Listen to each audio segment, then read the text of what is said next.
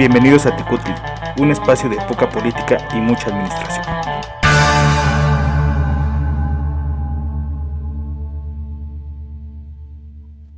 Hola, bienvenidos a este programa número 10 de su espacio Tecutli, el cual se llama Cuesta Bancari. Hoy en el bomberazo hablaremos de la venta de Citibanamex. En el panóptico hablaremos del dilema del CIDE. Y por último, en Gotitas de Administración, hablaremos de la creación del INEGI y la importancia de la estadística en la administración pública.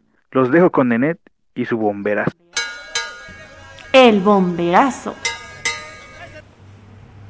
Hola, hola todos, bienvenidos. Pues en estas semanas nos han traído de que sí, sí, que que no. Pues al final resultó que se va a vender Citibanamex, aún no lo sabemos. Hoy el día de hoy, hace un par de días, se anunció que un juez puso un alto en esta venta de Citibanamex, pero bueno, esa no fue la sorpresa de que si se vende o no, sino la sorpresa fue que a principios de este mes, pues este gran banco anuncia nuevamente su venta, es decir, Citigroup se separa por fin del Banco Nacional de México.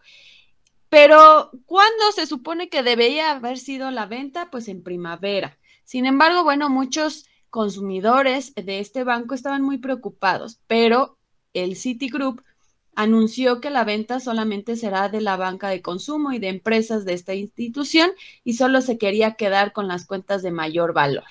¿Quién anunció primero como buen postor para la compra de este banco? Pues es Banorte. Sin embargo, creo que hay problemas con alguna parte de la ley donde no permite que cierto porcentaje lo tenga eh, un banco solamente. Pero aquí, ¿cuál es lo preocupante? Ya hemos basado a lo largo de la historia de México, pues la banca, su venta, luego el rescate nuevamente de la misma, etcétera. Pero aquí lo preocupante es que es un banco grande. ¿En qué sentido? Es el tercero más grande de México que opera con un total de un billón cuatrocientos treinta y tres mil ochocientos cincuenta y un millones de pesos, contando en toda la República Mexicana con treinta y un mil cuatrocientos seis empleados, los cuales que aún no saben qué van a hacer. Ellos sí se deben de preocupar cómo va a resultar la venta de este banco. Y otra parte que eh, también estuvo muy anunciado en cuanto a su preocupación es qué va a pasar con el fomento cultural Banamex. ¿Y en qué sentido? Pues hay muchas obras de arte que pertenecen a México, entre esculturas, pinturas, como por ejemplo obras de Frida Kahlo, Diego Rivera, Rufino Tamayo, Manuel Felgueres, entre otros. ¿Qué va a pasar con ese arte? el nuevo comprador del banco lo va a conservar o no. Y otro punto importante es, bueno, que ya se vende este banco al mejor postor y mencionan que el precio para que se pueda comprar Banamex está entre 12.500 y 16 mil millones de dólares. ¿Quién tendrá el suficiente presupuesto para adquirirlo y quién podrá asumir que una vez que se tenga esa venta pueda pagar los impuestos correspondientes a la misma?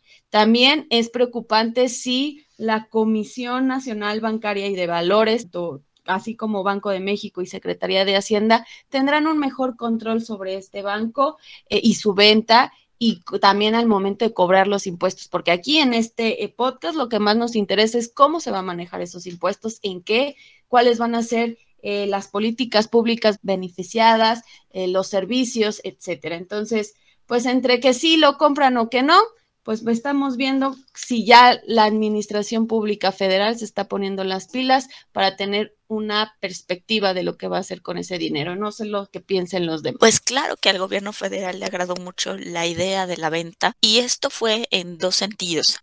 Eh, en la primera, porque si esta venta se diera a través de eh, acciones, el gobierno entonces obtendría eh, aproximadamente el 35% del ISR. Esto depende de dos cosas. Si la empresa se declara como estadounidense, entonces eh, tendría que ser sobre el valor total de la venta. En cambio, si tiene un representante legal en México, entonces este 35% se le cobraría, pero solamente sobre eh, la ganancia que exista de esta venta. Ahora, ¿qué pasa si no es a través de acciones y la venta se realiza de manera directa? Es decir, se venden justamente los inmuebles, todo el patrimonio que, que tiene el banco.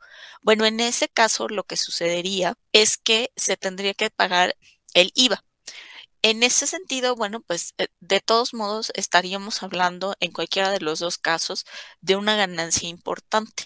Y efectivamente, el gobierno está bastante contento porque obviamente este es un ingreso que no estaba contemplado y que por ende tampoco está etiquetado, lo que quiere decir que este dinero se puede utilizar de manera libre, es decir, el Ejecutivo tendrá la facultad de decidir sobre qué se gasta ese dinero a través de la Secretaría de Hacienda. Entonces, bueno, pues ese es el panorama desde la administración, ¿no? Independientemente, eh, bueno, de que se detenga o no la venta, que eso ya lo, lo iremos viendo en próximos días, la realidad pues es que la transacción generaría una ganancia importante para el gobierno y es por ello que es un tema de asunto público. Claro, y también es un asunto público todo el sistema financiero mexicano interviene en la forma en, o en vigilar o en revisar cómo se va a ir llevando a cabo esta, venta de, de, este o esta transacción de este banco. Recordemos que el sistema financiero mexicano es un órgano desconcentrado en la cual eh, está contemplado el Banco de México, está contemplada la Secretaría de Hacienda, está contemplada la Comisión Nacional Bancaria de Valores y ellos ya declararon que, que van a, darle seguimiento puntual durante el tiempo que, que tome eh, la venta de, de Citibanamex. Entonces, sin lugar a dudas, parecería un asunto de una empresa privada, pero siempre que se trata de bancos, siempre que, siempre que se trata de una empresa encargada del manejo de recursos financieros siempre va a ser un asunto de cuidado para la administración pública y que tiene que ser vigilado y que tiene que ser revisado. Bueno, como bien lo dijo Nenet, Banamex Exival es comprado por Citi en un 12.500 millones de dólares, pero lo raro es que ahora Banamex tiene ganancias de más de 2 mil millones de dólares al año. Por eso se me hace raro la venta, ¿no? Y nos vamos un poco a lo que ha dicho la actual administración es que quiere poner un tope en el tema de las afores. Creo que eso podría ser también parte de, de que City no quiera entrarle ya al, aquí al negocio de las afores. Y también que se habla de que van a ponerle topes a las tasas de interés. Entonces ya no sería un buen negocio, ya no sería redituable. Y una parte muy importante de esto es justamente lo que se dice acerca de que se van a quedar cerca de 30 mil personas o más sin empleo, ¿no? Entonces, pues sí, a lo mejor va a haber muchas ganancias para la administración, pero también debe de estar pensando en este momento que eso va a ser con 30 mil empleados, si en realidad el, el, banco que tome la decisión de adquirir a Banamex tiene la capacidad, ¿no? Para seguir eh, manteniendo eh, oficinas o y más de a, más de 30 mil empleados. Se hablaba que Ricardo Salinas quería comprarlo, ¿no? Pero Ricardo Salinas trae por ahí un tema con Electra de un desfalco al, Hacienda, entonces son cosas que se vienen manejando en, en este terreno y que se va a poner muy interesante porque en días anteriores se, se había parado esto por, por una por un juez, pero esperemos que si se reactiva esta venta eh, haya una solución para que no sea un, un problema tanto para los que trabajan en el banco como para los que tienen invertido ahí su dinero, ¿no? Ojalá que sean los que sean, sean ellos los que salgan menos raspados en esta venta. Pues entre que son peras o son manzanas dentro de la venta de City Banamex, que le respalda a 138 años de historia de existencia, pues aquí el gobierno federal tiene todavía tiempo para pensar, como mencionaba Mesley, en qué va a utilizar ese presupuesto, ese dinero que les está llegando a las arcas. Y también pues que los usuarios de este banco tengan confianza de que sus cuentas van a estar seguras y no nos vaya a salir por ahí otro rescate bancario de la nada y sorpresa, porque entre la inflación, la nueva cuesta de enero que pues parece que se está extendiendo hasta febrero y marzo ya, como mencionan por ahí, marzo otro poco, pues la economía mexicana pues cada vez está cayendo más con la noticia también que tuvimos en enero, pues que entramos en una recesión automáticamente en cuanto a nuestra economía. Pues así que usuarios de bancos, pues no nos queda más que estar confiando a ciegas nuevamente en estas instituciones bancarias y en las instituciones de vigilancia y control de las mismas. Mucha suerte con sus ahorros y pues lo último que hay que hacer es entrar en pánico. Los dejo con la otra sección. El panóptico. En el panóptico de este capítulo, de este programa, vamos a hablar un poquito de el CIDE, de, de una institución, de un, como se denomina, Centro de Investigación y Docencia Económica, Asociación Civil, CIDE, la cual es una entidad paraestatal asimilada al régimen de empresas de participación estatal mayoritaria que está contemplada dentro de la Ley Orgánica de la Administración Pública Federal. Para su administración o, para poder llevar a cabo su toma de decisiones, el CIDE cuenta con una dirección general y está designado este es claramente o eh, eh, los estatutos las, los lineamientos que rigen este este órgano establecen que el director general de esta institución es designado por el presidente de la república o a indicación de este a través de la coordinadora del sector por el consejo directivo o por medio del CONACIT. El CIDE es un centro de investigación y educación superior especializado en ciencias sociales, orientado por estándares internacionales de calidad y financiado con recursos públicos. Así, lo define el propio CIDE en su página de Internet. El objetivo central del CIDE es contribuir al desarrollo del país a través de la generación de conocimiento riguroso y relevante y da carreras como ciencias políticas y relaciones internacionales, derecho, economía, políticas públicas, tiene maestrías y tiene doctorados. Eh, últimamente lo que ha acontecido con el CIDE es justamente alguna inconformidad por parte de eh, su comunidad escolar en torno a la designación del nuevo director. Y esto ha generado eh, diversas controversias. Y pues me gustaría más que ustedes, compañeros, me dijeran que, que saben, que han visto, que han notado de esto. Este, yo nada más dejo ahí de manifiesto que, que pues es interés del podcast este tipo de organizaciones porque a final de cuentas forman parte de la administración pública, es, un centro que es una institución de educación pública a final de cuentas, ¿no? Entonces, parte de los recursos de, de los impuestos están dirigidos a esto. ¿Qué opinan, compañeros? ¿Qué saben? ¿Qué han visto de este tema? Bueno, entre las cosas que podemos mencionar es que justamente el CIDE se vio en diferentes complicaciones, no solo a la hora de, ser designado el, director, sino estas complicaciones que tienen van un poco más allá, sobre todo porque lo que sucedió es que al momento en el que desaparecieron los fideicomisos que platicábamos la emisión pasada justamente, bueno, se vieron ante la imposibilidad de, eh, de operar ya que ellos ocupaban estos fideicomisos justamente para pagar los estímulos, las becas, poder eh, participar en nuevos proyectos.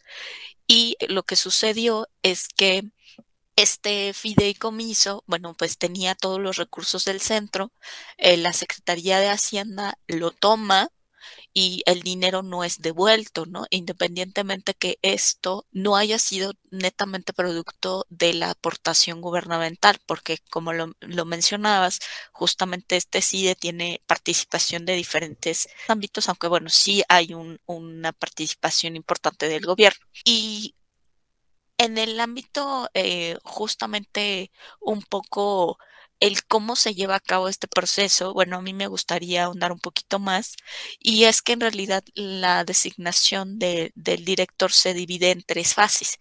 La primera fase consiste en que hay una auscultación interna. A través de ella, bueno, se consulta a la comunidad sobre los aspirantes que se hayan postulado.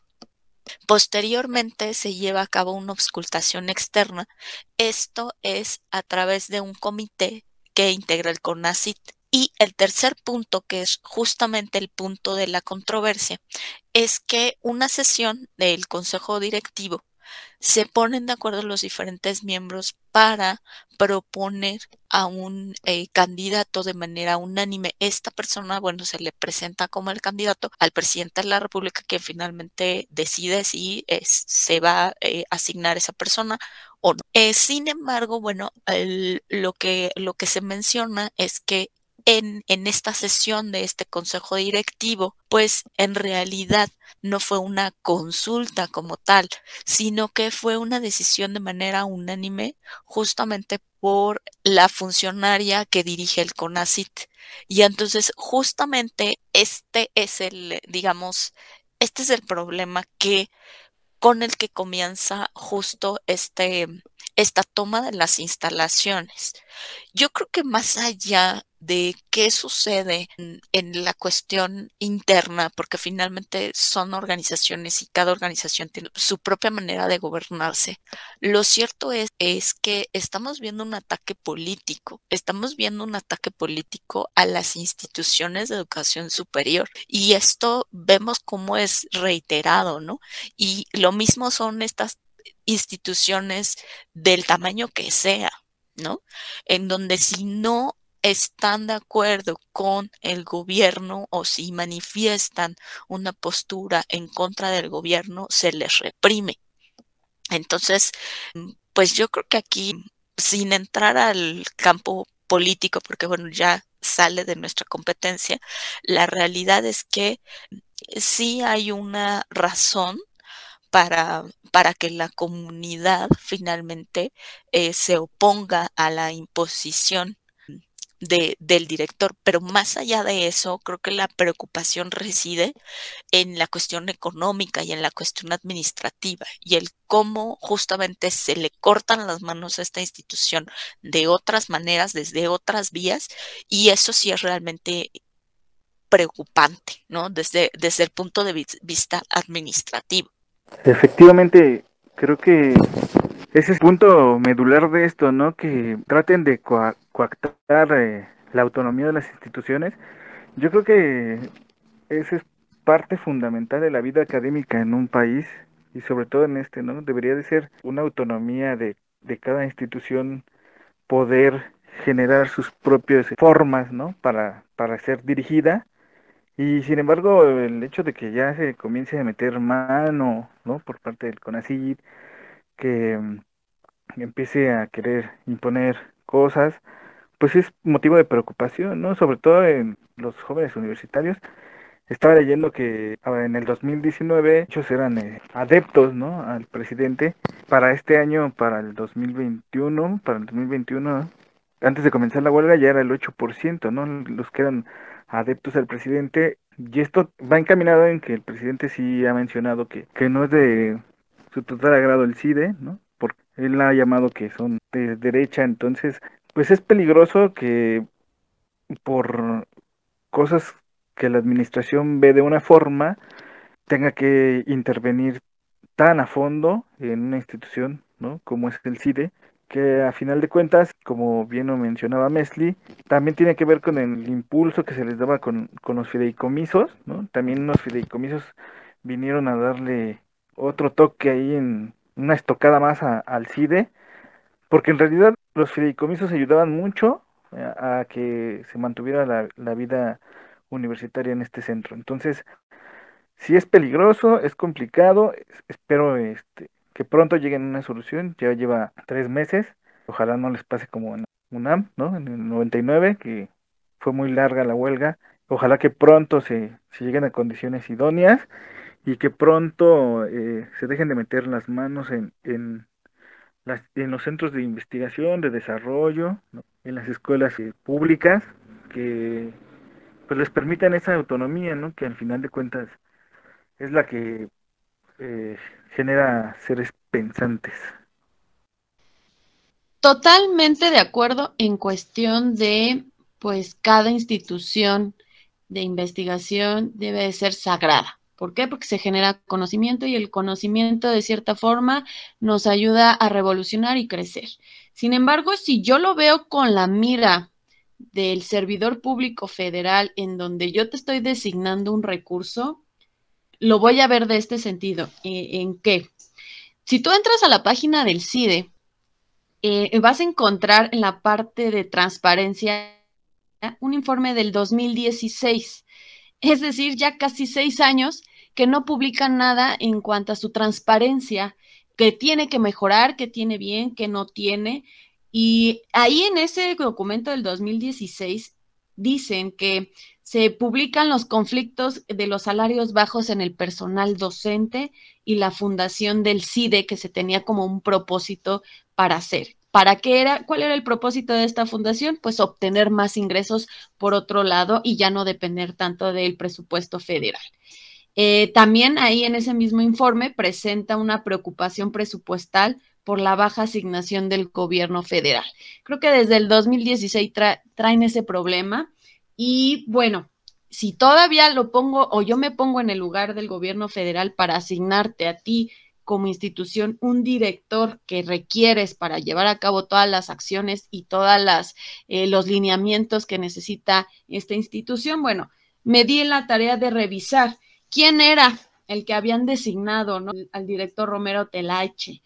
Bueno, para que más o menos de forma muy rápida conozcan, bueno, él es egresado de la Facultad de Economía de la UNAM en 1970, es, es maestro por el CIDE, al igual que formaba parte de la plantilla de investigación de la misma institución, tiene un doctorado en Economía por la Universidad de Austin, Texas, y es miembro del Sistema Nacional de Investigación nivel 3. Hasta ahí vamos bien. Un buen currículum, un buen CV.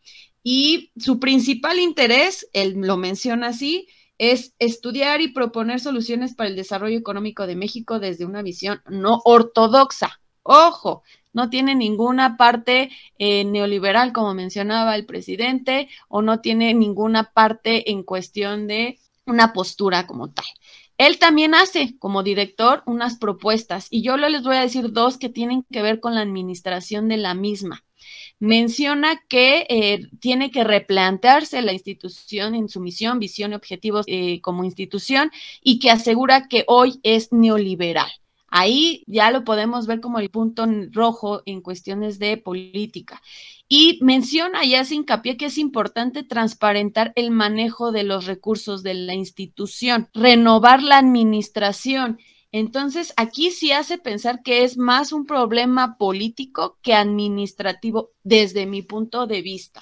Y que yo, híjole, a, a lo mejor alguno de los que nos escuchan nos van a odiar y me van a aventar jitomates y todo lo que ustedes quieran, pero para mí es un berrinche. Eh, sí, es una institución que se destaca, al igual que el Colegio de México, al igual que la UNAM, la UAM, ninguna es menos que otra, pero siento que pues para mí nada más es un berrinche de los estudiantes, porque si tú quieres estudiar, sea la línea que sea, lo vas a hacer, no importa en qué institución sea, ah, incluso en la que tenga menos eh, prestigio, al igual que si eres un investigador.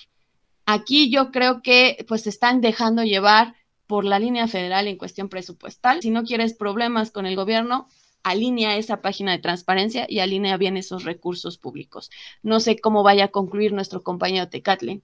Yo, para mí, yo sigo en la línea que es un berrinche nada más de ellos. Sí es un tema un poquito complejo siempre el de cómo se debe llevar a cabo la educación, justamente la forma en cómo se administra. A mí me sigue llamando mucho la atención que en este país todavía se sigue viendo a las figuras de los directores, de los presidentes, con este casi poder omnipotente, o sea, los ven como, ah, ya llegó un director y ahora va a cambiar la visión total del CIDE y ahora se van a volver de una u otra forma. Mm, las instituciones no son unos, unos muéganos, no son unas amalgamas con un solo color o con una sola postura. Eh, dentro de todas las instituciones siempre hay diferentes formas de ver las cosas, siempre hay diferentes formas de pensamiento, las decisiones que se toman en el CIDE, por lo que ven sus estatutos, no son una cuestión de una sola persona, no es una cuestión de un solo individuo, es una cuestión global, hay consejos académicos, hay comités de, diferentes figuras, muchos eh, estudiantes por ahí veía que, veía que se quejaban de que es que no escuchan a los alumnos.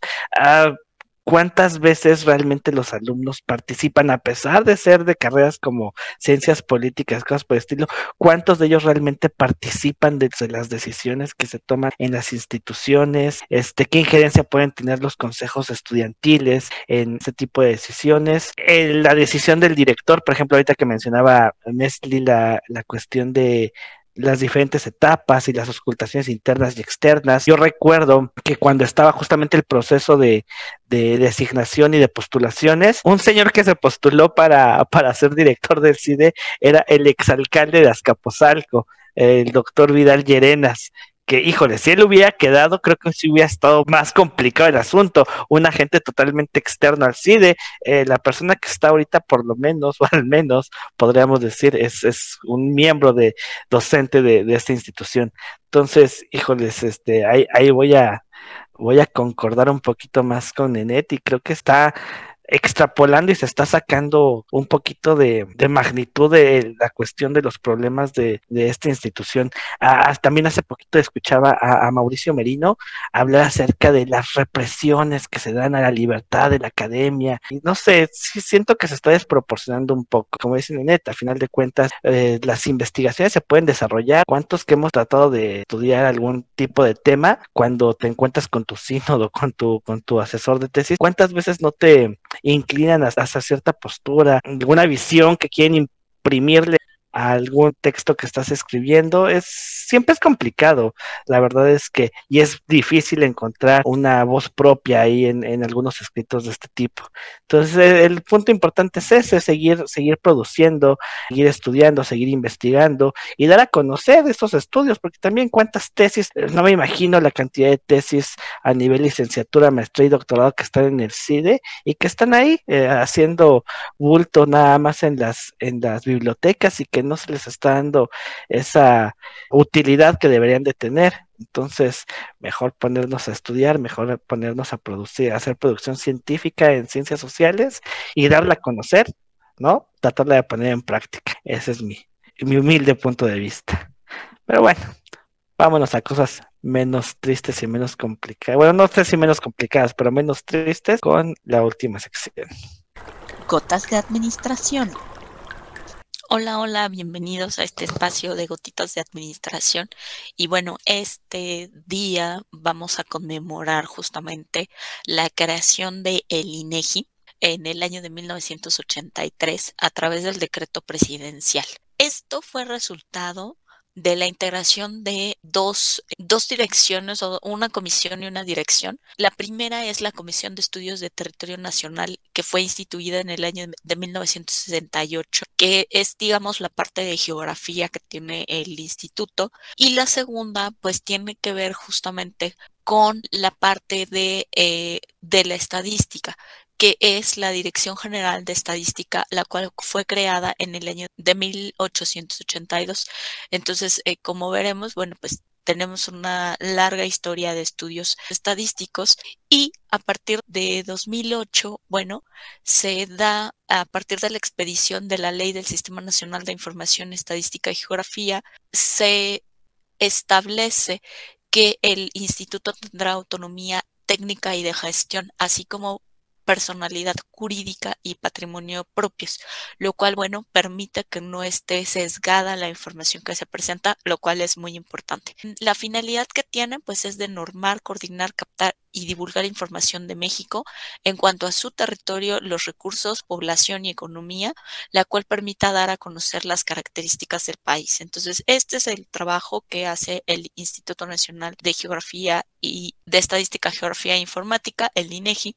Eh, en realidad, bueno, pues es el hacedor prácticamente de todos los recursos estadísticos que, que con los que contamos, ¿no?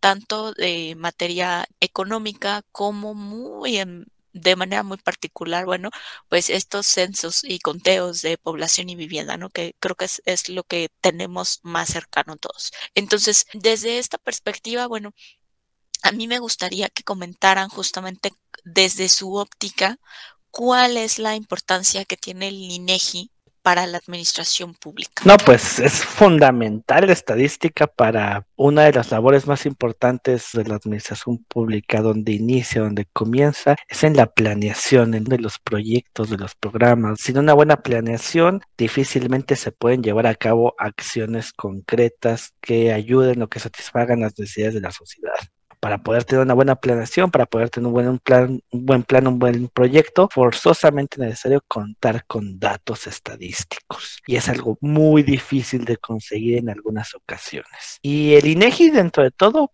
pues, me ha tocado, he podido participar en algunas proyectos de INEGI, afortunadamente, censos, como, como, lo mencionas, mezclen censos en conteos y he podido consultar la información que está ahí estipulada. La verdad es que, obviamente, como todo podría mejorar, pero hay una cantidad enorme de datos a nuestra disposición ahí. Uno de los grandes problemas que tenemos es justamente el procesamiento y el entender esas bases de datos.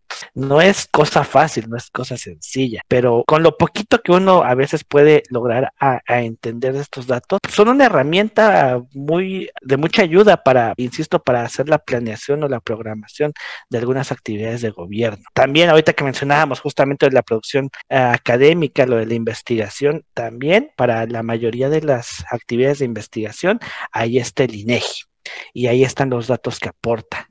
Y, recordar también que no nada más está el INEGI, hay otros organismos. Yo, yo sé que ahorita es la celebración del INEGI como, como su fecha de institución, pero por ley, tanto nivel federal tiene que generar sus estadísticas, a nivel estatal hay que generar estadísticas y a nivel municipal también en teoría deberían de generar sus propias estadísticas. En el Estado de México, por ejemplo, contamos con el IGCEM, que es el Instituto de Geografía y Estadística del Estado de México, que también tiene valiosos datos.